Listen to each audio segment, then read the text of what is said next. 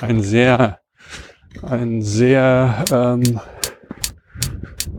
sehr euphorisierten Gesang von vielleicht angetrunkenen Männern aus dem Wald. Wir sind hier ganz alleine, laufen an einem Zaun entlang und sind gefühlterweise 400 Meilen von der Zivilisation entfernt. Deshalb gehen wir jetzt rechts und mal schauen, wo wir rauskommen. Da, da, da, da. So, und jetzt wow. du. Okay. Flo, was ist denn heute das Thema? Also ich werde mich jetzt nicht so weit wegbewegen von dem Thema, was du das letzte Mal vorgestellt hast. Äh, es geht um ein, es geht um Filme. Filme, ich bleibe auch bei dem Medium Film. Und es geht um einen Film. Es geht eigentlich um zwei Filme. Es geht um, ähm, um die um die verschiedenen Wahrnehmungsmöglichkeiten in einem Film. Und zwar um den Film, der das alles äh, so groß gemacht hat, dass er heute noch kopiert wird. Also, du machst es jetzt ja spannend, weil du das eigentlich jetzt ja vorne wegstellst. Deshalb ist die Frage, worum geht's denn jetzt eigentlich? Um Rashomon. Da, da. Rashomon. Und ähm, warum der Film, ich habe es ja gerade äh, gesagt, äh, noch kopiert wird. Und äh, ganz aktueller Anlass, das war so, glaube ich, der Einstieg wieder in das Thema, ähm, ist äh, der letzte Film von Ridley Scott von 2021, Last Duell, äh, mit, ähm, mit Matt Damon. Äh, da geht es um eine Anklage einer Vergewaltigung. Und diese Anklage äh, ist gegen einen ähm, äh, also in dem Film, ich rate, ich rate mal, weil ich ja dann auch weiß jetzt, worum du sprichst. Ich rate mal, dass es in einem Ridley Scott-Film darum geht, dass die gleiche Begebenheit aus unterschiedlichsten Perspektiven erzählt wird und der Zuschauer manchmal ein bisschen erstaunt ist oder auch verloren in dem, was jetzt glauben kann. Ja, also äh, nicht unbedingt, weil die, ähm, das ist äh, auch, kommen wir gleich in so einen Unterschied zwischen den beiden Filmen. Bei Last Duel wird das ähm, sehr stringent erzählt und du siehst die erste Geschichte und siehst du, okay, äh, ist, ja eine, ist ja eine Geschichte, ne? Wird was erzählt. Dann kommt die zweite Geschichte, die bringt so ein bisschen andere Perspektive rein. Und in der dritten Geschichte kriegt man erstmal mit, wie es wirklich war. Also das heißt, ähm, die dritte Geschichte hat tatsächlich den Anspruch auf, ähm, auf so ist es dann halt wahr gewesen, ab, abgelaufen. Und die ist auch sehr glaubhaft dann halt mhm. aufgehangen, weil die anderen beiden sind alle so ein bisschen mit Wahrnehmungsstörungen drin, ja, aus der Perspektive der Männer. Und dann wird die, aber die dritte Geschichte aus der Perspektive der Frau, die dann halt viel glaubwürdiger erscheint, weil es viel ähm, ähm, brutaler und realer ist. Ne? Die anderen sind alle so ein bisschen äh, verklärt und in den, äh, in, in, bei dem einen im Narzissmus aufgehangen, bei dem anderen in seinem Leid.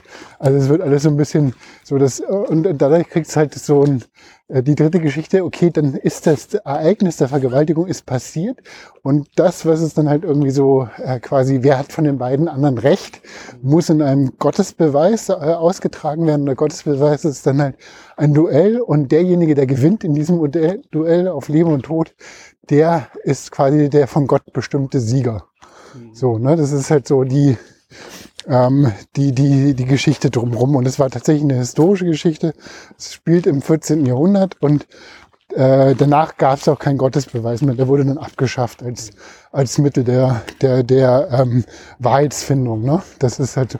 Und ähm, wie du schon sagst, es ist so ähm, diese Geschichten zu erzählen aus unterschiedlichen Perspektiven. Das ist in dem Meisterwerk von Akira Kurosawa. Akira Kurosawa ist einer der größten Regisseure des 20. Jahrhunderts. Ich bin ein wirklich ein ganz großer Fan von ihm und ich ähm, habe auch so meine persönliche Geschichte. Dass, ähm, ich habe, du weißt ja, ich habe Theaterwissenschaften studiert und ähm, ich habe ganz äh, viel da auch Filmgeschichte und Filmwissenschaft gemacht. Und es gab dann äh, ein äh, Seminar, das hieß Regieporträt und das äh, war bei äh, bei Herrn Hauke, Lutz Hauke hatte ich das und wir waren da in einem Hauptgebäude von, von, äh, von der Humboldt-Universität direkt ähm, da an dem, äh, äh, an der Straße unter Linden, hatten einen riesen Hörsaal und da waren an jedem Tisch gab es dann halt einen Fernseher auf so äh, auf so halber Deckenhöhe montiert. Und das Seminar fing dann immer um 10 Uhr morgens an.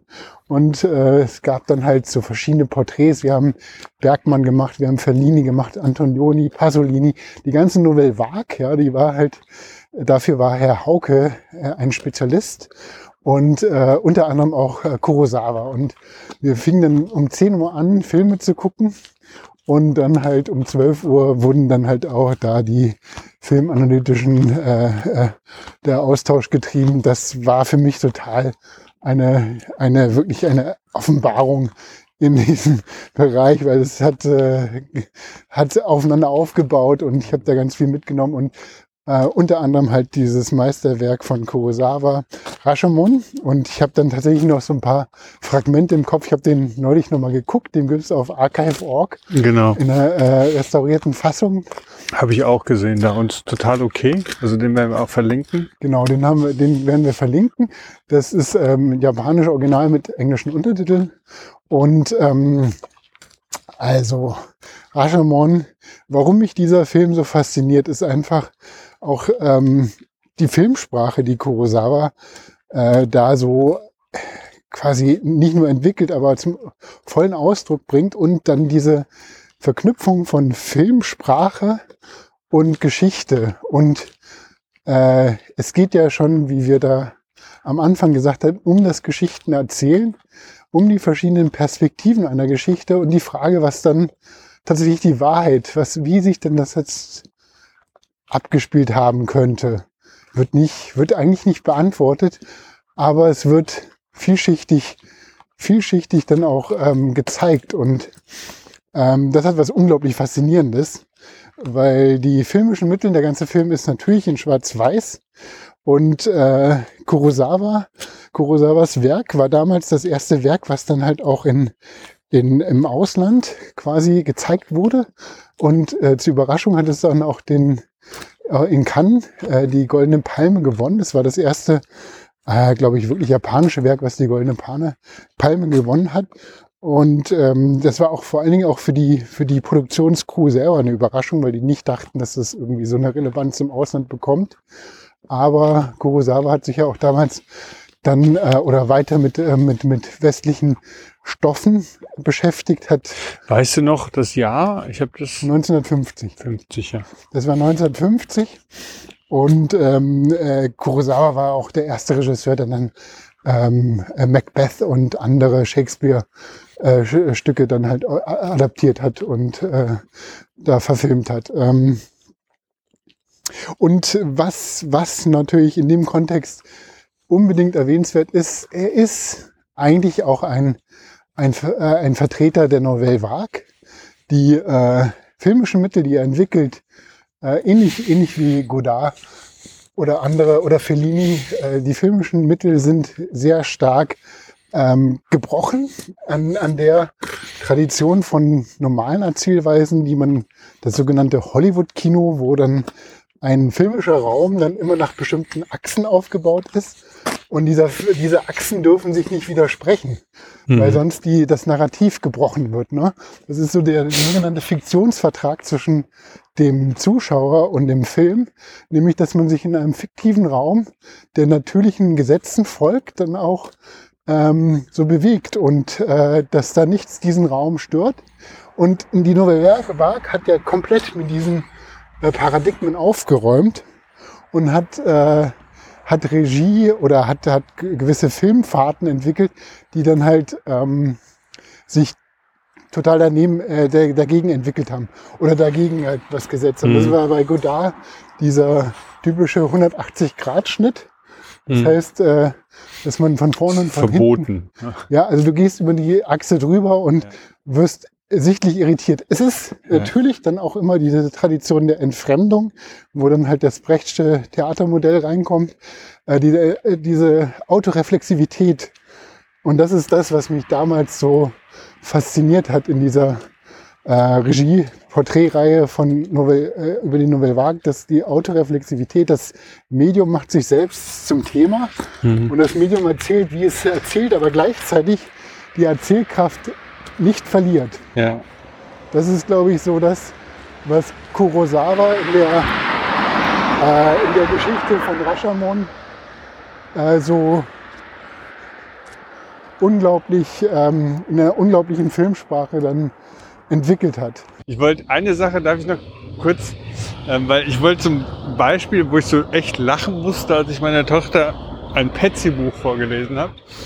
Weil was du da angesprochen hast, also, dass jeder Film, jede Geschichte hat ja so eine inhärente Logik und die muss Leser, Leserin, wie auch immer, ähm, akzeptieren. Sonst funktioniert das alles nicht. Zum Beispiel Star Wars, da muss man halt irgendwie zwischen Planeten hin und her fliegen können. Und wenn jemand sagt, nee, das gibt's nicht, dann, dann zerbröselt die ganze Geschichte. Und dann gibt's ja immer wieder so Sachen in so Geschichten, wo, wo, es, wo es angenommen wird. Bestimmte Dinge werden ja angenommen, dass man sagt, das kann ich akzeptieren. Und bestimmte Dinge werden dann auf einmal unglaubwürdig. Ne? Das ist ja auch so er erstaunlich so. Und eine Sache, da lese ich so ein Petsy-Buch. Kennst du noch Petsy mit Ja, dem klar. Petsy, der Bär Pingu?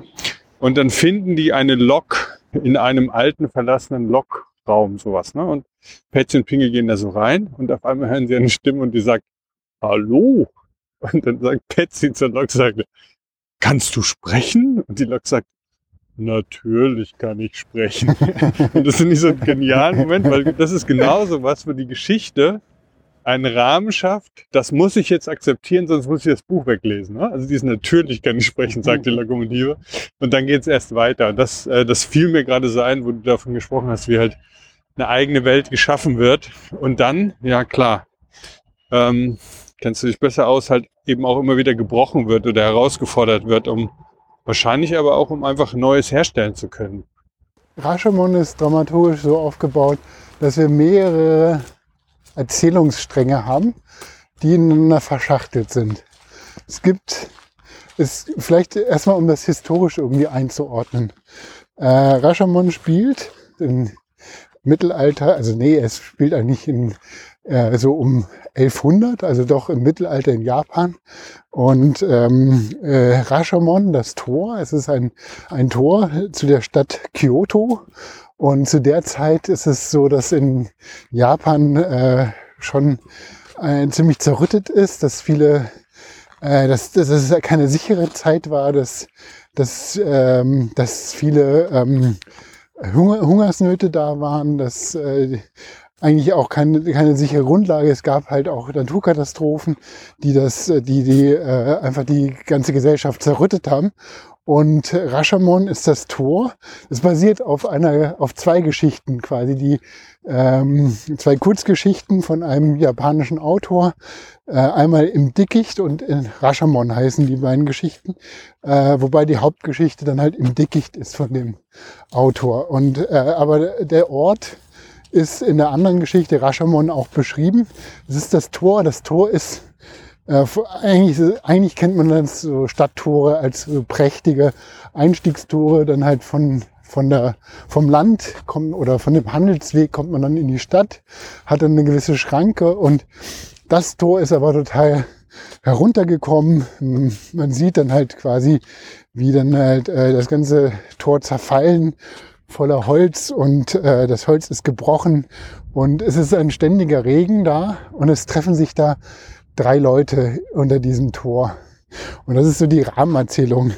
Und die Leute, die haben auch keine Namen, sondern die haben eigentlich eher äh, ja, Positionen. Der eine ist halt ein Holzfäller äh, und der andere ein Mönch. Und es kommt dann so ein Bürgerstyp, wird das immer beschrieben, hinzu. Und, äh, und die gucken ganz deprimiert, der Holzfäller und der Mönch. Und, ähm, und die meinten, hätten halt eine ganz völlig unglaubwürdige, äh, eine unglaubliche Geschichte erfahren. Und so fängt quasi die Rahmengeschichte, oder das ist die Rahmengeschichte für die Geschichte, um die es dann jetzt dann im Folgenden geht. Und die wird aus, aus drei, drei verschiedenen Perspektiven erzählt. Und ähm, die äh, Geschichte und die es dann halt äh, dann auch aufzuklären gilt, weil in dieser Geschichte ist dann halt ein Mord passiert der aus drei verschiedenen äh, Blickwinkeln erzählt ist und auch völlig drei verschiedene unterschiedliche Geschichten von diesem Mord. Alle drei waren anwesend, aber jeder erzählt eine andere Geschichte. Und zwar ist es die Geschichte von einem Samurai, der mit seiner Frau durch den Wald geht und äh, von einem Banditen dabei beobachtet wird. Ne? Und äh, dann gibt es einen Moment, wo die Frau ist verhüllt in einem Schleier und in einem Moment, wenn, wenn, der, wenn die Frau mit ihrem Pferd an dem Banditen vorüberreitet, lichtet sich ihr, ihr Schleier und äh, der Bandit bekommt das Gesicht der Frau zu sehen und in dem Moment äh, ist es so, dass es eine, ja, dass er beschließt, diese Frau zu vergewaltigen. Ja, also er sagt, er sagt im Film, ich habe ihn ja dann auch gesehen, er sagt dann, ich muss sie haben. Ich musste sie haben. So, ich muss sie haben. Er ist dann einfach aus dem Affekt heraus, also der Impuls ist auch so völlig archaisch und auch die, die ganze, der ganze Raum, die Örtlichkeit, also das muss man auch nochmal quasi kurz äh, vorweg sagen. Es gibt halt drei Orte in diesem Film der eine ist halt dieses Tor, wie schon gesagt. Der zweite ist halt da, wo diese, diese Vergewaltigung, der Mord passiert. Das ist im Dickicht. Und das ist ein unglaublich schwül heißer Tag. Der, äh, es ist, läuft die ganze Zeit Schweiß über den Körper. Das hat eine unglaubliche Körperlichkeit, wie das dann halt auch im Film eingefangen ist. Und das Ganze ist in so einer ganz eklektischen Art und Weise gefilmt. Das heißt so schwarz-weiß. Diese, diese, diese Schatten von den Bambusblättern spalten die ganze Zeit das Bild. Äh, die Kamera hält auch direkt in die Sonne. Quasi, das ist eine der verbotenen Aufnahmen, dass du halt ein Gegenlicht dann halt die Sonne filmst. Das hat auch vorher noch nie jemand gemacht. Aber gleichzeitig hat es das unglaublich Beunruhigendes und ähm, was, äh, was Aufreibendes diese Art, wie es da gefilmt. Und diese, diese, diese, diese Lethargie und diese äh, Schwüle, diese schwüle Dichte, die entlädt sich dann quasi in diesen Banditen, der dann äh, dann beschließt, die Frau zu vergewaltigen und er will dann, er führt dann halt den Mann in einen Hinterhalt, der behauptet, dass er da eine, ein, einen alten, äh, dass er ja irgendwelche äh, Schwerter gefunden hat und noch viel mehr und er wollte es ihm zeigen und der Mann geht da mit, lässt sich überreden und äh, in dem Moment fesselt der Mann, die, äh, fesselt der Bandit den, äh, den Samurai, den Mann der Frau und holt die Frau dazu und fällt über sie her. Das ist so, das ist quasi so der. Das ist interessant, wenn du das jetzt so sagst äh, ist es ja quasi auch schon eine Geschichte, eine mögliche Geschichte. Ne? Also wel, wessen Geschichte erzählst du damit gerade, wenn du es so beschreibst? Nein, das ist, das ist jetzt quasi so die, das ist so der Faktenraum. Ne? Also der, der äh, obwohl ich habe noch einen ganz wichtigen Baustein vergessen, nämlich äh, der, die Geschichte fängt damit an, dass über das Gelände, man folgt aber jetzt den Holzfällern, nämlich der Holzfäller und der Mönch waren Zeuge dieser Geschichte in verschiedener Form. Äh, die mussten dann vor Gericht aussagen oder zumindest Zeuge sein vor Gericht.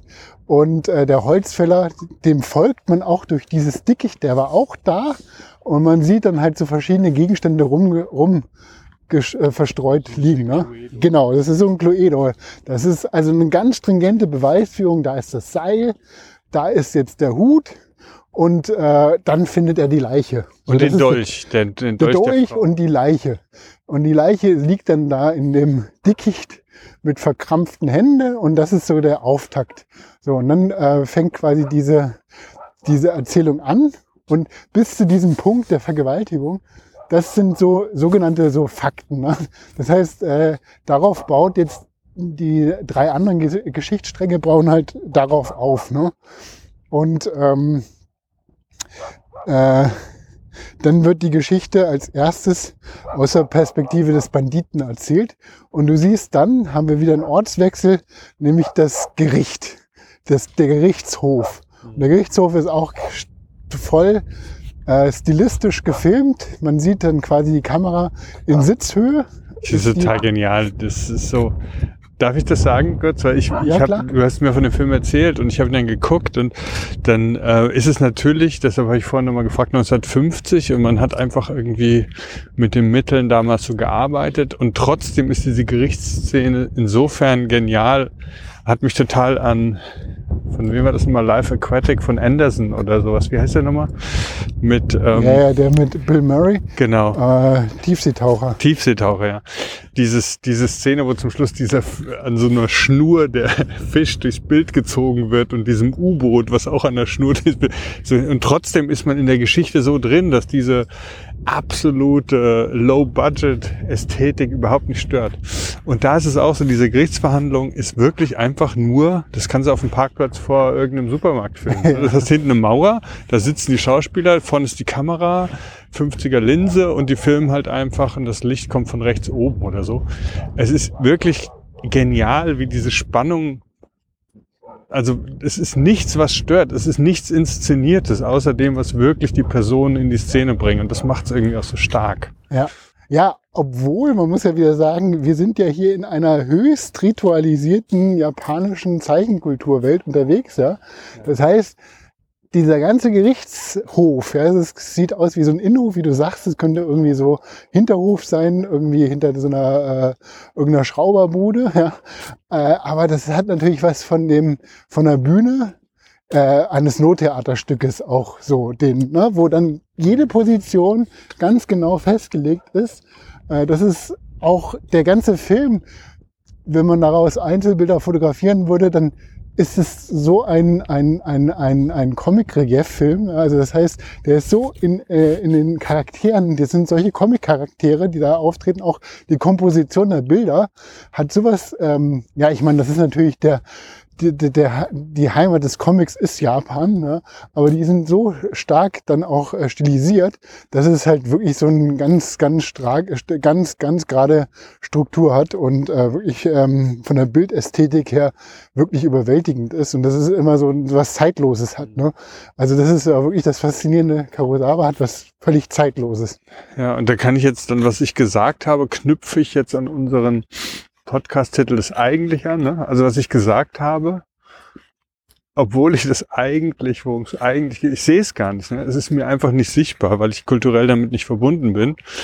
Ähm, und es hat trotzdem auf mich gewirkt. Fand ich jetzt einfach nochmal so zum Festhalten, weil dieser Film ja auch wohl im Ausland 1950 äh, Erfolge gefeiert hat, die gar nicht unbedingt so vorhersehbar waren, auch fürs Filmteam. Und da bin ich wahrscheinlich genauso wie viele andere damals im Kino jemand gewesen, der nur das sehen kann, was er aus seinem eigenen kulturellen Hintergrund auch an Bedeutung erlebt. Also das weiß ich ja gar nicht, ne, was du da sagst. Ja, ich glaube aber auch diese japanische Kultur hat man gerade, als es so zu diesem zu dieser Öffnung von, von japanischen, äh, ja, von diesen ganzen Popkultur, ne, als es in den 90ern dann so durch nach Europa kam, ne? Das ist ja auch so der Moment, wo es dann halt, wo es dann halt auch so, also ich kann mich noch dran erinnern, ich habe das halt aufgesogen, diese ganzen, diese ganzen Comics, die ganzen äh, Animes, die Mangas. Das war schon 80er Jahre, oder? Also war, Akira. äh, und ja, ja so. klar, ich meine, da kam Blade, äh, war Blade Runner und so, das Mhm. war ja so diese, aber das war, wo ich das zum ersten Mal dann halt so wirklich erlebt habe und dann auch so, ähm, so fasziniert war von, von dieser, von dieser anderen Art zu erzählen, von der anderen Art, diese, auch von dem Stil und es war halt dann Popkultur geworden, ne? das war dann, ähm, genau, also, äh, die Gerichtsszene hat auch ein eigenes Klima. Es ist dann halt so, äh, ja, der, das Dickicht, dieser Wald, der, Ef äh, der, der Efeuwald, wollte ich schon sagen, der Bambuswald, Ja. ist ja das Schwüle, das ähm, Raschermontor, das äh, Regnerische. Und äh, das, im Gefängnishof ist es dann eher so dieses matte, wolkenverhangene und äh, relativ helle. Ne? Man- Man sieht dann eben aus der Höhe von, von einem sitzenden Mensch ist die Kamera gehalten und äh, man sieht äh, die Protagonisten aus, aus der Perspektive des ähm, Gerichts. Ne? Und das ist eigentlich ein totaler äh, Gegensatz zu dem, zu diesem, zu dieser unglaublichen Dynamik, die vorher in diesem, in diesem ähm, Bambuswald war, ne? wo das halt alles durch Schwarz-Weiß und Dunkel und Hell und so weiter, da ist es total wie so eine Zentralperspektive angeordnet. Und ähm, jeder von diesen drei Protagonisten erzählt jetzt eine eigene Geschichte, die aber ähm, so ist. Also der Bandit ähm, äh, erzählt als erster, wie er wie er dann halt äh, die erlebt hat, das wird dann halt auch wieder gezeigt. Ne? Ich, ich, ich kürze es ab, weil ich will jetzt nicht das einzeln nacherzählen. Ja. Aber letztendlich ist es so, dass äh, es fängt dann immer an mit dem Punkt, wo diese Vergewaltigung passiert ist und ähm, und äh, der und der Bandit sagt halt, äh, er ist dann halt in dem Duell äh, er wollte eigentlich gar nicht den, den Samurai umbringen, aber er, er musste ihn dann umbringen, weil er sich zum, weil er zum Duell aufgefordert wurde. Und er hat ihn dann halt, er hat sich dann halt super gewehrt, aber er war ja, er ist halt der Unbesiegbare und hat ihn dann halt erstochen und äh, die Frau ist in der Zwischenzeit dann weggelaufen, hat er nicht mehr gesehen. Dann wird die Frau, die Frau ist auch, wurde dann halt in einem äh, Kloster äh, gefunden und muss sich dann auch vor Gericht verantworten. Und sie erzählt dann halt die Geschichte, dass nachdem äh, sie ihre, äh, ja, nachdem sie denn diese Tat dann halt äh, passiert ist, was sie mit ihr gemacht hat, diese Gewalttat, ähm, hat sie dann halt, äh, ähm, hat, hat ihr Mann ist der Pandit, genau, ist er dann halt fortgeschlichen und äh, ihr Mann hat sie so verächtlich angeguckt und äh, sie musste ihn erstechen und wollte sich dann selber erstechen, aber hat es dann nicht geschafft. Und aber sie war dann die Täterin. Und die dritte Geschichte ist so, dass der Samurai selber an, mit, mittels eines Mediums, ja, also Toten, eine Geisterbeschwörer, dann halt äh, das sprechen wird und seine Geschichte erzählen wird. Also auch das ist halt so in dieser japanischen Kultur von Shintoismus und so weiter verankert, dass du halt dann äh, aus dem Jenseits dann halt auch da die, das, die Sprache dann halt ähm, hören kannst. Und er erzählt dann halt die Geschichte, dass, ähm, dass er sich selber umgebracht hat. Also jeder jeder erzählt halt quasi, jeder ist selber der Täter von dem und man fragt sich, ja, was ist denn jetzt die richtige Geschichte gewesen? Und äh, zwischen den Geschichten springt man immer wieder ins Rashomon-Tor zu der Rahmenerzählung, ja. Und ähm, dann kommt an, am Tor raus, dass nämlich der Holzfäller selber dann doch gesehen hat, was gelaufen ist. Und das ist halt so das Erschreckende. Wir können jetzt einfach mal, hier, hier ist die Wuhlheide. Ne, hier sind auch diese Wasserwerke. Wir können jetzt einfach mal hier quer durch die Wohlheide gehen. Ähm, und äh, das, was dann tatsächlich passiert ist, ist, ähm, dass es eine unglaubliche Archaik in dieser Szene dann ausgelöst wurde, die keiner dann wirklich so ähm, erzählen wollte, wahrscheinlich von dem Protagonisten, nämlich äh, dieser Kampf, nachdem eben diese Frau vergewaltigt wurde, hat sie gesagt, sie kann nicht, warum, warum bin ich das Opfer? Ihr müsst, ihr müsst halt, äh, ich, sie kann nichts machen, ihr müsst das entscheiden. Und hat sich dann halt so, äh, hat die dann gesagt, also sie kann niemanden mit niemanden mitgehen. Sie, sie ist, sie ist eine Frau, sie hat da nicht die Möglichkeiten. Und äh, fordert dann halt die beiden Männer auf, eben sich zu duellieren oder äh, zu kämpfen für sie, weil ähm, ihre, ihre, ihre Schande dann eben auch äh, muss dann halt äh, muss dann halt ja nicht nicht dann wieder einge eingefordert werden, sondern es muss dann halt ausgetragen werden. Und die beiden wollen überhaupt nicht kämpfen.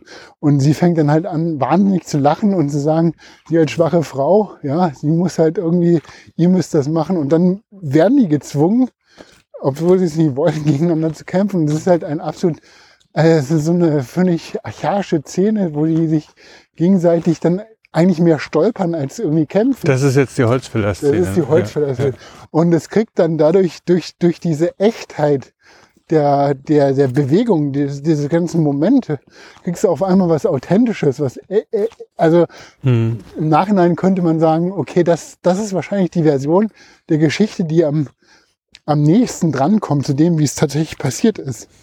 Ich finde es gerade total spannend, was du sagst, weil das, ähm, weil das jetzt gerade nochmal in mir was auslöst, vorhin auch mit diesem Zusammenhang von, von durch welche Kulturbrille guckt man auf die Form und erkennt Dinge, dass ich gerade, ähm, weil zuerst, als ich den Film gesehen habe, ging es mir halt immer darum, es geht um Mord. Ne? Also ein klassischer Edgar Wallace. Wer hat's getan, wer ist umgekommen und so. Und Mord ist dann das Thema, was vielleicht bei uns kulturell irgendwie auch das Wichtige ist.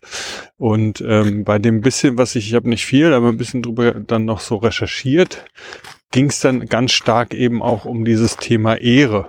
Ne? Und ähm, das, das, die Szene, die zum Beispiel die äh, die ist vor diesem, wenn ich nur an Mord denke, dann ist diese Selbstmordszene von diesem Samurai ist nicht nachvollziehbar so richtig. Ne? Also wenn ich nur mit der Mordbulle drauf gucke, dann bringt er sich dann irgendwie, aber dann musst du halt wirklich dieses Thema Ehre, Rolle in der Gesellschaft, was wird von dir erwartet, wie sollst du handeln, wer ist, also das, das konnte ich nicht so gut fühlen und musste mir das sozusagen dann über den Kopf erschließen, damit ich es annehmen kann. Kann ich es annehmen, dann kann ich es auch sehen und dann auf einmal funktio funktioniert der Film auch nochmal anders. Weißt du, ich meine? Also das ist halt ja. diese Ehre, um die es geht. Also der und das, was du gerade gesagt hast, deshalb habe ich das angegriffen, diese, die letzte Szene, wo die dann gegeneinander kämpfen, die ist ja schon slapstick-mäßig. Ne? Also die rutschen aus und dann fällt der eine hin und dann rennen sie sich hinterher und wollen sich mit dem Schwert irgendwie gegenseitig erschlagen und man kann nicht so richtig hingucken, weil man denkt, oh, das könnte jederzeit tödlich sein und gleichzeitig ist es wirkt es nicht wirklich bedrohlich, weißt du, wie ich meine? Ja. So, und das macht halt diese letzte, die wahren, äh, wie du sagst, ne, vielleicht ist es auch ja, ich weiß nicht, weil in der, ich habe, ähm, das können wir auch verlinken, auf archive.org gibt es auch so ein Kurzgeschichtenband, eben von dem Autor, dessen Namen ich jetzt nicht gerade weiß, der auch eben genau Rashomon und im Englischen heißt, glaube ich, The Bamboo Grove oder so heißt, also das Bambuswäldchen. Und in dieser Sammlung von Kurzgeschichten, die scheinbar nicht miteinander verknüpft sind, sind die direkt hintereinander. Es geht los mit Rashomon und dann ja, kommt genau. diese andere ja. Geschichte. Und das ist halt auch so irre, weil die, die hätten auch in einer anderen Reihenfolge sein können. Warum werden diese beiden Kurzgeschichten zusammengeschmolzen? Ne? Und bei Rashomon nicht mal die gleichen Charaktere, sondern da geht's gar nicht um einen Holzfäller und drei Männer, die sich unterhalten, sondern es ist eher fast schon so eine Geistergeschichte von Toten und also es ist total spannend, aber was anderes. Und in der und dieser Holzfäller existiert wiederum nicht in der Bamboo Grove Geschichte. Also hat äh, Kurosawa, ich glaube, der hätte mit jemand anders noch Drehbuch geschrieben, der hat diese Rolle da reingeschrieben und hat sich vorbehalten, hinter die Kurzgeschichte noch eine letzte Erzählung zu setzen von einem Beobachter, der nicht involviert war. Aber was ich sagen wollte, ist halt so, da hat der Kurosawa dann in dieser Geschichte oder eben mit dem anderen Drehbuchschreiber zusammen noch einen zusätzlichen Blick drauf geschrieben. Und weißt du, ich meine? Also ja, das ja, ist genau. ja, das ist, da passiert ja nochmal was, dass er sagt, okay, es gibt ja dann nochmal den Blick von dem, was man als Zuschauer sich drüber zusammenreimt. Aber zumindest der Holzfäller selbst ist eine Erfindung der Filmemacher und nicht der Kurzgeschichte. Also das ist interessant, dass du das so sagst, weil ähm, das, was dann halt Rashomon erzählt, ähm, die Geschichte, die Kurzgeschichte, ist im Prinzip genau die Perspektive, die dann halt auch im Tor passiert. Ne? Nämlich, nachdem dieses ganze Archaische dann durchgelaufen ist und die Frage von, wer, wer trägt denn jetzt, also ähm, was ist denn jetzt wirklich moralisch vertretbar? Ja, wo bleibt denn die humanistische oder die menschliche Perspektive in dem ganzen Konflikt? Ja, das ist äh, dann genau das wird am Tor am Ende der Geschichte dann nochmal aufgegriffen, nämlich in dem Moment, da kommt am Ende des Gesch äh, am Ende wird, wird man dann so ein Schreien, ein Babyschreien. Und da wurde halt ein Baby ausgesetzt an dem Tor, an dem Rochamont-Tor. Und äh, der Mönch und der Holzfäller und der normale Bürger, ja, oder im Prinzip ist es auch so eine Art Bandit, die streiten sich dann halt, äh, nee, die streiten sich nicht, sondern die Frage ist, was machen wir jetzt mit dem Kind? Und das, was der eine macht, ist halt, da war dem Kind noch so ein Kimono als Beilage mitgegeben, als Mitgift, in der Hoffnung, dass sich dann derjenige drum kümmert, um das Kind, dass er den halt auch dann behält.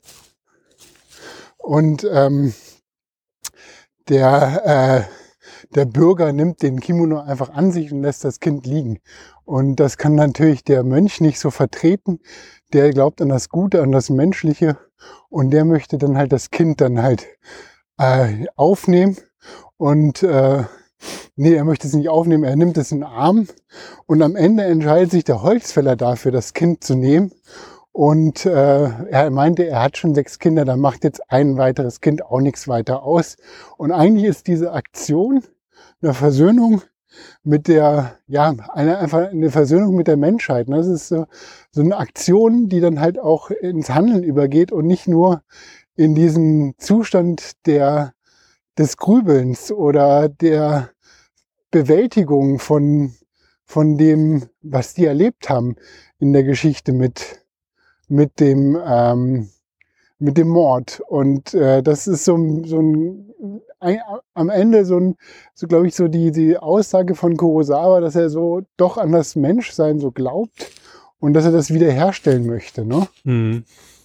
Dann wäre der Mönch in dem Film gleichzeitig der Filmemacher, weil der ja der ist, der dann den Glauben zurückbekommt. Nee, nee, nicht unbedingt, weil der ist auch in so einer zögernden Rolle. Also das würde ich nicht sagen, dass der der Filmemacher ist.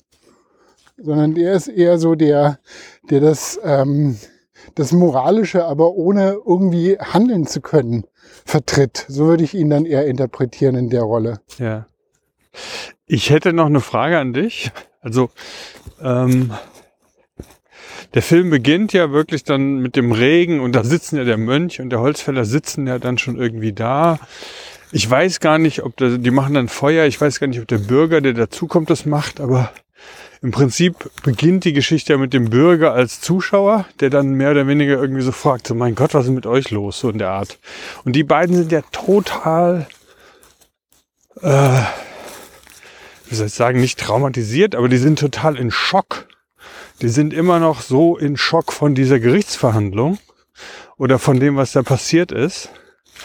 Und, und für mich am Ende des Films hat sich diese Schockstarre, die die da spielen, nicht wirklich erklärt. Das kann jetzt auch wieder ein kultureller äh, Hintergrund sein, den ich einfach nicht spüren kann.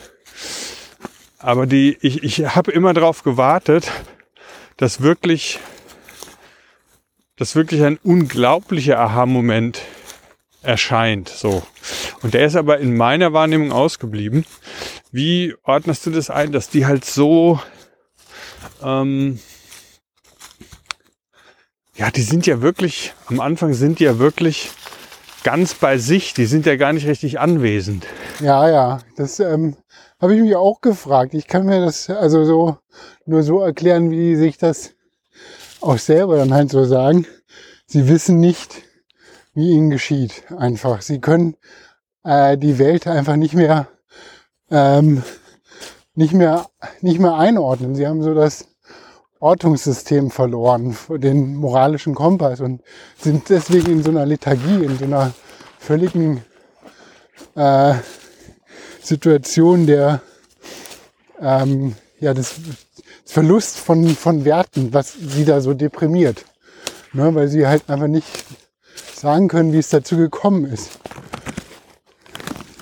Und, und das können sie, glaube ich, auch nur auflesen, weil dieser Bürger ist ja eigentlich ein totaler Zyniker, der nur an seinen Vorteil denkt.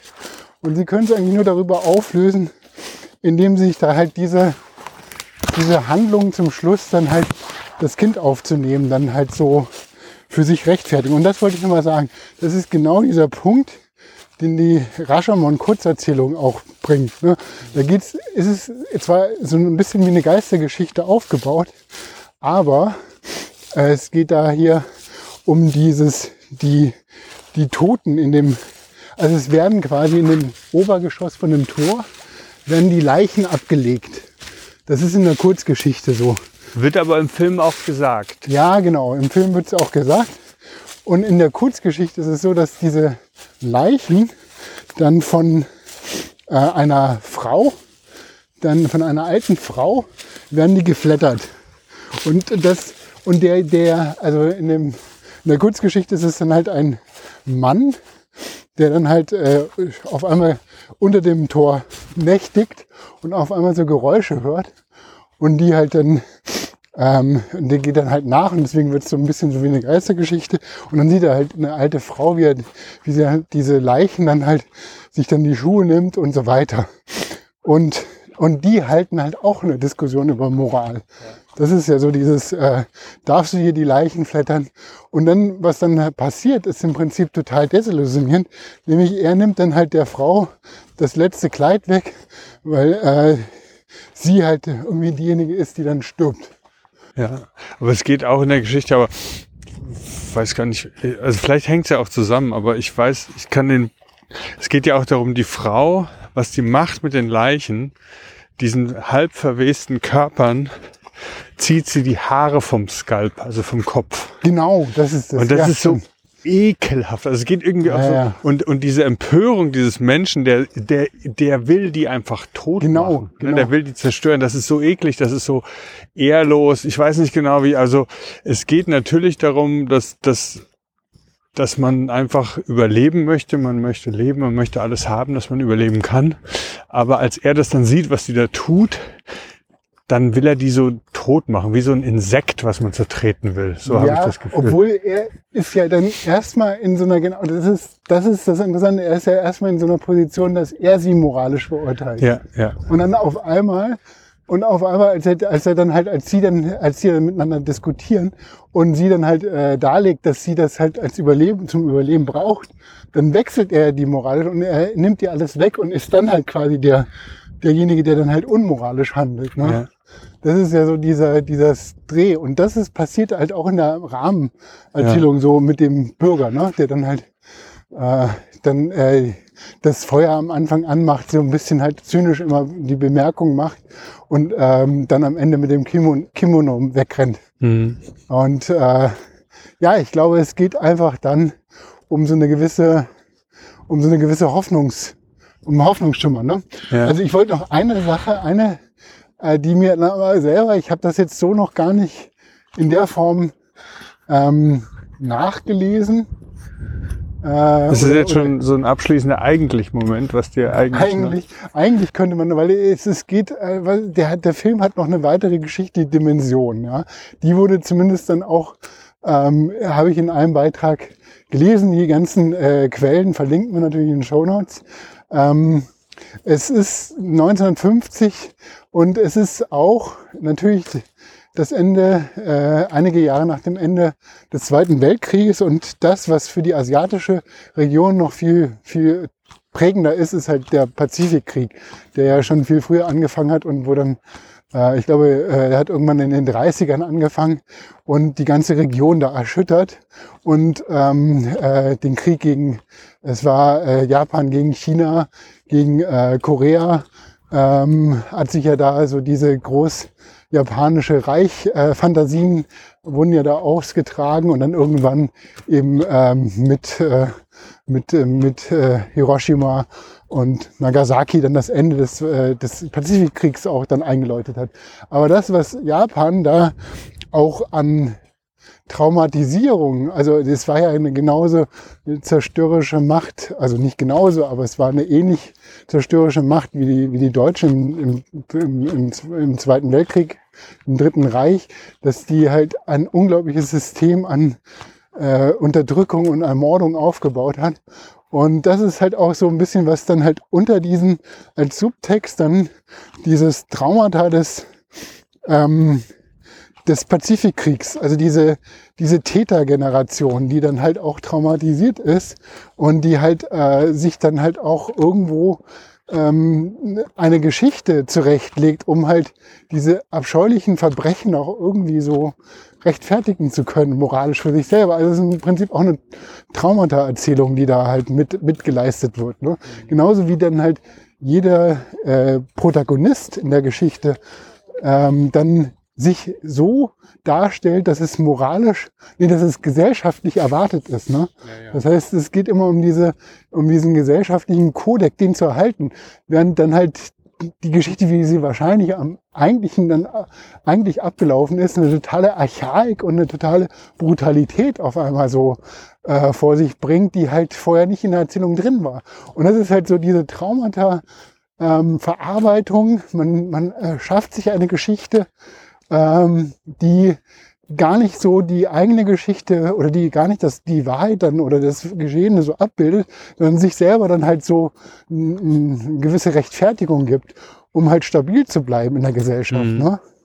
Das ich finde es so total spannend, weil das jetzt auch ein bisschen zur letzten Folge vielleicht den, den Link auch baut, so dieses, diese unterschiedlichen Perspektiven und halt irgendwie auch wieder dann hochaktuell ist, so von wegen, äh, Impfstoff und hast du gehört, da sind irgendwo äh, Mäuse gestorben, nachdem es getestet wurde. Also, wenn, also diese, diese Idee von, von subjektiven Wahrheiten, von sozialer Erwünschtheit, von geächtet sein, von Ehrenkodex, was sich ja jetzt gerade irgendwie auch wiederholt. Ich würde sagen, das war auch so ein Thema unter Trump, wo man das Gefühl hat, das kann doch nicht sein. Also das kann doch, das kann doch, also es gab ja wirklich Menschen, die jetzt daran gestorben sind, weil sie genau diesen, äh, dieses Bleichmittel getrunken haben, was Trump irgendwie mal so halb, also im halben Wahnsinn, möchte ich fast sagen, irgendwie mal bei einer Pressekonferenz als mögliche Heilung für, für Corona ähm, so aufs Tablett gebracht hat. Und diese Tatsache, dass auch da die Fakten ja irgendwie da sind, du hast es gesagt, der Hut, die Schnur, der Dolch, die Leiche. Aber die Geschichte, die die Fakten erklärt, so unterschiedlich ist, dass ja in dem Film anfangs alle wirklich geschockt sind, von wegen in dieser Welt, wobei rückblickend natürlich der Holzfäller noch einen anderen Schock hatte als der Mönch, weil der wusste ja noch mehr. der hat's ja gesehen. Aber es ist irgendwie so aktuell dieses Gefühl, dass es, dass es auch da wieder um Glauben geht. Das ist vielleicht die Brücke zur letzten Episode, zu gucken, okay, welche dieser Geschichten ist denn die meinige? Was, mit welcher kann ich denn am besten leben? Mit welcher habe ich am wenigsten innere Konflikte? Moralischer Natur, wie auch immer. Und ähm, das wird mir jetzt erst so ein bisschen klar. Also, dass das halt wirklich auch damals, wie du es beschrieben hast, wahrscheinlich auch so ein erzähltechnisches Novum war. Also war eine mächtige Art, Geschichten zu brechen auf einer formalen und auf einer narrativen Ebene.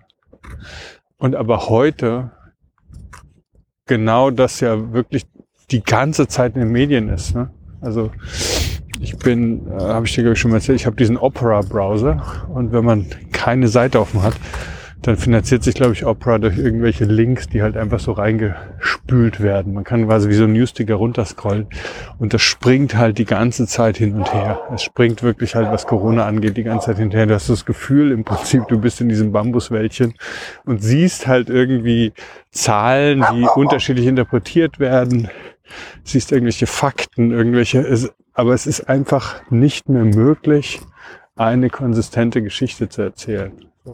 Genau, das ist genau der Punkt, weswegen ich auch die Geschichte oder den Film so wieder so spannend aktuell finde und ich glaube einfach so ein Lehrstück von wer erzählt wie seine Geschichte und was ist die Narration, ja, also das äh, und was ist das Erleben von Wahrheit? Und dass es überhaupt nicht so aufgelöst werden kann, sondern eigentlich nur in dem und das ist, glaube ich, das, was woraus sich dann die Medienkompetenz ableiten kann, indem man halt äh, die die äh, äh, quasi die die Dramaturgie der Erzählung dann auch so als, als Konstrukt darstellt und entlarven kann und sagen, es ist eine Erzählung und äh, bestimmte Fakten dann halt auch äh, überprüfen kann, dann kommst du vielleicht ein bisschen näher zu dem, was Wahrheit sein kann. Aber es ist niemals so voll begreifbar. Ne? Es ist niemals die ganze Wahrheit, sondern es sind Teile der Wahrheit. Und die, die am einfachsten klingen, sind meistens auch nicht die, die halt wahr sind, sondern es bildet einfach eine, eine komplexe Welt ab. Und ich glaube, das ist halt so, äh, das ist so was Tiefes, Wahres drin, das eigentliche, der Kern, sondern äh, es geht, glaube ich, äh, darum, dass nur eine, eine komplexe äh, Narration oder eine, eine Narration, die sich selber auch als Erzählung begreift, dann halt eben diesen Kern irgendwie ein bisschen näher kommen kann. Aber genau in dieser Autoreflexivität. Das ist so, das ist dieser Aha-Moment, den ich damals auch im Hörsaal hatte. Und das ist auch immer wieder so für mich ein totales Moment von Erzählen, nämlich, dass es immer auch die Erzählung selber mit als Mittel in die Erzählung einbringt. Ne? Und dass es dann vielleicht so, so ein bisschen ähm, mehr sein kann oder ein bisschen wahrer sein kann oder ja, oder so authentischer. Ja. Spannend. Also ähm, der, der, der Titel des Podcasts eigentlich, also in der letzten Folge ging es dann um Wissenschaft oder Religion und es geht um Glauben dahinter. Ne? Und Glauben formt dann sozusagen das Fundament der Wahrheit. Bei dem, was du jetzt beschreibst, erzählst, geht es ja auch irgendwie auf eine Form, eine Art darum, dass dieses eigentlich nicht erreichbar ist, weil die Narrative, ihre Glaubwürdigkeit für unterschiedliche Menschen unterschiedlich greifbar sind. Ne? Also äh, vielleicht ist das so ein Metathema. Mal gucken, wo wir da noch hinkommen. Ja, aber ich würde sagen, jetzt sind wir noch, jetzt sind wir am Punkt, am Ende meiner Erzählung angekommen, der Episode. Jetzt, äh, ich glaube, diesen Recap haben wir gerade, hast du gerade schon so äh, gemacht. Ich, könntest du jetzt noch mal genauer, äh, was ist dir jetzt so, so noch hängen geblieben von dir oder wo waren eigentlich die Momente, wo du dachtest, das ist. Ja, also ich hatte zwei Momente. Das eine ist natürlich die, dieses Fettnäpfchen, was immer, immer, immer da ist. Ne? Also das ist vielleicht auch irgendein Thema, wo ich vorhin dann so meinte, ja, dieser Gerichtshof ist halt quasi wie so ein Supermarktparkplatz und ähm, ich einfach nicht wusste um die Kultur, in der das quasi visuell eingebettet ist. Dass es gar nicht das ist, was ich sehe, sondern die Bedeutung konnte sich mir nicht erschließen. Ne? Und das ist ja so ein, so ein Fettnäpfchen, man tritt ja da immer rein, man kann ja nicht immer alles wissen. Ne? Das hat mich, ähm, das war spannend für mich, das nochmal so zu erleben und dann zu denken, ah, okay, das ist in der Tat natürlich auch Moment der Überraschung vielleicht für andere, die den Film gemacht haben, sich dann wundern, was sehen die eigentlich, wenn die unseren Film gucken? Die wissen es doch gar nicht. Das ist das eine. Das andere, das fand ich auch ganz eindringlich, wie du es beschrieben hast, so dieses die Sonne-Film, ne? also der Blick so in die Sonne. Das, das ähm, das hat mich auch noch erinnert, weil wenn man den Film jetzt halt guckt und ist halt jetzt über ein halbes Jahrhundert her und dann kennt man das ja alles irgendwie. Ne? Man kennt ja inzwischen sogar alles im Computer Generated Graphics, so, ne? In drei Sonnen oder wie auch immer. Und ähm, ich fand es aber nochmal schön, wie du es erzählt hast, so dieses in die, Kam die Kamera guckt einfach in die Sonne rein und da ist ja auch dieser Dieb liegt unter diesem Baum und blinzelt so in die Sonne hinein, ne? wenn diese Frau vorbeireitet, ist der Schlüsselmoment im Ganzen und wie das damals einfach wirklich die Leute scheinbar einfach äh, aus den Schuhen gehauen hat oder aus den Socken, wie man sagt, weil es so noch nicht inszeniert wurde, so noch nicht gefilmt wurde. Und ich habe lustigerweise über Umwege, also über Martin Buber, also das, da geht's dann eher um Psychotherapie, um Ich-Du-Begegnungen. Der, ich weiß gar nicht, wie ich darauf gekommen bin, aber der hat in der Tat nach dem Film einen Freund gebeten, ihm doch mal ein Buch, dieses Rashomon, diese Geschichte mitzubringen. Er braucht das unbedingt für seine Arbeit. Also es ist halt einfach so, äh, es war scheinbar unglaublich wichtig in allen kulturellen Ebenen dieser Film in der Zeit. Und dieses Bild der Sonne, da müssen wir mal gucken. Ich glaube, in der Kurzgeschichte erzählt, der Let die letzte Geschichte ist, glaube ich, die des äh, Samurais, die über das Medium erzählt wird. Und ich glaube sogar, dass in dem letzten Absatz dieses Bild vorkommt, irgendwas mit Sonne. Dass er nämlich schon quasi tot ist, der Dolch ist in seiner Brust er hat die Augen geschlossen, er sieht nichts mehr, sagt das Medium, aber jemand kommt und zieht ihm den Dolch aus der Brust und dann füllt sich sein Mund mit Blut und dann ist noch irgendwas mit der Sonne, meine ich mich zu erinnern. Aber vielleicht ist es auch nur ein Wunsch, den ich habe. das Bild. Ich wollte noch einen Nachtrag machen, weil das natürlich äh, in dem Kontext nochmal, also im Kontext, dass es hier auch um Rape Culture geht. Ne? Also das ist, kann man natürlich heute so nicht mehr erzählen. Deswegen ist es ja, ganz interessant. Wie Im Moment dürfen wir es umformulieren.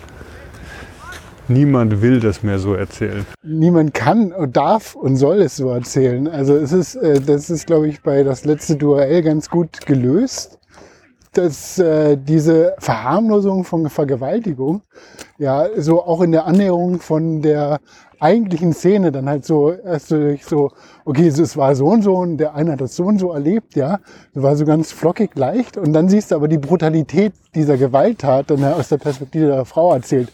Es war halt irgendwie das, so kann man es erzählen heutzutage.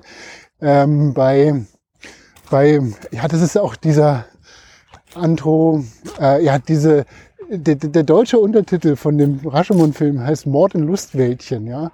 Und es wird suggeriert, dass es ein Lustwäldchen ist. Und das ist natürlich fatal mit so einer Vergewaltigung, dann so eine, so eine Verharmlosung dann zu nehmen, Lustwäldchen. Also das zeigt auch damals wieder, die, wie wieder, wieder noch so komische Denkmuster waren im Verleih. Ähm, und, äh, und ich wollte noch diesen, diesen Anschluss Wobei möchte ich nur sagen, das ist vielleicht echt auch eine Verdrängung. Du hast ja schon gesagt, der Zweite Weltkrieg in Europa war auch gerade vorbei. Im Pazifischen Krieg war auch irgendwie. Ja, äh, das, da wollte ich nämlich genau, da ja, wollte ich, das waren, das ist genau diese Geschichte von den Trostfrauen. Das waren, ich weiß nicht, das ist, kommt, wird jetzt auch so, es war auch ein langes Thema, was Japan dann eben zurückgewiesen hat, aber es gab ein ganzes Netz an, an Bordellen. Es wurden halt äh, Frauen äh, aus den Kolonien oder aus den eroberten Gebieten, wurden zur Prostitution zu, äh, gezwungen.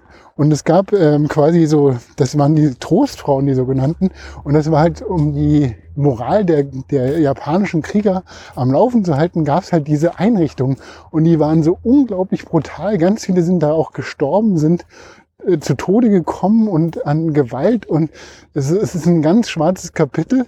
Und erst jetzt in, äh, auf, auf ganz langen Drängen und äh, Demonstrationen von diesen ehemaligen Trostfrauen, das auch wieder so eine Verharmlosung ist, also von den Opfern, die auch immer die Überlebenden, die demonstriert haben, hat jetzt erst, glaube ich, in den 80er, dann in den 90er in Japan da so eine Teilschuld anerkannt. Und ähm, das ist natürlich auch diese unglaubliche Traumatisierung, die da zugrunde liegt. Ne? Und das ist halt auch, also nochmal so ein Kulturding, das, glaube ich, schwer nachzuvollziehen ist äh, aus, aus einer europäischen Perspektive. Das wollte ich noch anmerken, weil das natürlich äh, der Kern dieser Geschichte ist eine Gewalttat, eine, ein Verbrechen, ja, und äh, auch wie das Frauenbild dann da natürlich ähm, dargestellt wird, ist auch teilweise fragwürdig. Okay, das ist jetzt nicht das ähm, aufmunterndste Thema zum Ende, ja, sondern ich glaube, das, was das ganze, das ganze, den ganzen Film auch sehr problematisch macht.